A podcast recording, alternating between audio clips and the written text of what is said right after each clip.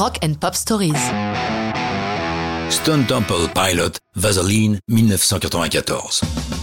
Non, ce n'est pas une erreur. Le titre de la chanson est bien Vaseline et non Vaseline. Bien qu'il s'agisse du même produit, tout laisse à penser que les Stone Temple Pilots ont voulu éviter des soucis avec la célèbre marque, d'où le changement d'une voyelle.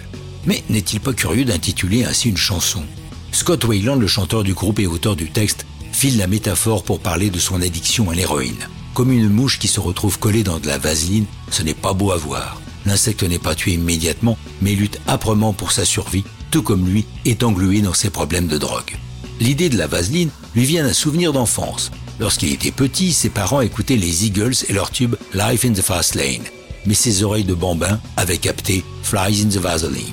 En mars 94, au moment de l'enregistrement au Southern Strike Studio d'Atlanta, Wayland se débat avec son addiction, tentant de la dissimuler à sa chérie et aux autres musiciens du groupe.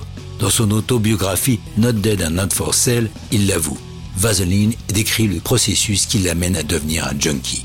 Le texte lui vient rapidement. Il ne lui faut qu'une vingtaine de minutes pour l'écrire. Eric Retz, le batteur, nous décrit la naissance musicale de la chanson. C'est un riff qui a surgi durant les répétitions. Au moment de travailler sur l'album, il nous est revenu à l'esprit. Il était très simple, et à l'opposé, j'ai construit une partie de drums polyrythmique que je trouvais super. Je me suis dit que ça sonnait comme la batterie de John Bonham, le batteur de Led Zeppelin. Mais quand nous sommes entrés en studio pour l'album, j'ai changé d'avis et j'ai dit aux autres, vous savez ce qui serait cool? Ce serait au contraire de faire un tout petit son de batterie. Le gros son était trop évident. J'ai juste pris un petit tom basse, une caisse claire, une charleston et une cymbale. Le plus petit kit de batterie qu'on puisse imaginer pour un groupe de rock.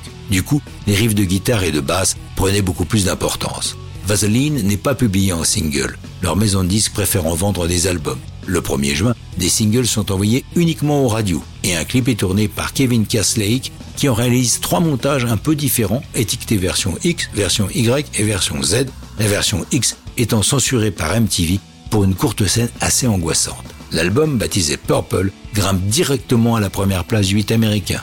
Stone Temple Pilots connaît une brillante carrière jusqu'à la fin des 90s. La suite est plus compliquée. Wayland décédant en 2015 à 48 ans d'une overdose de cocaïne mélangée à de l'alcool. Mais ça, c'est une autre histoire de rock'n'roll.